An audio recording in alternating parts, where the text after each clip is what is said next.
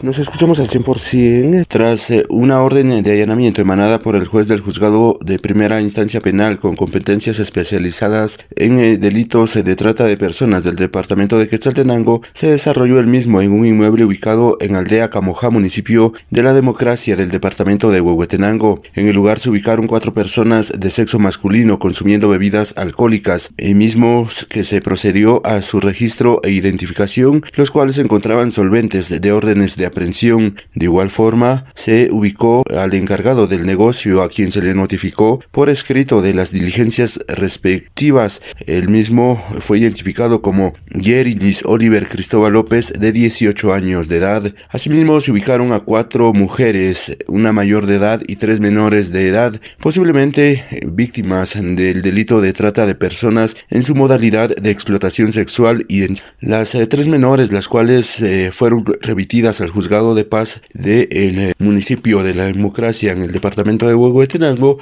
eh, estarán brindando su declaración. Así también fue capturado Yeridis Oliver Cristóbal López de 18 años de edad al ser sorprendido como encargado de este lugar y sorprendido cuando tenía a 13 menores de edad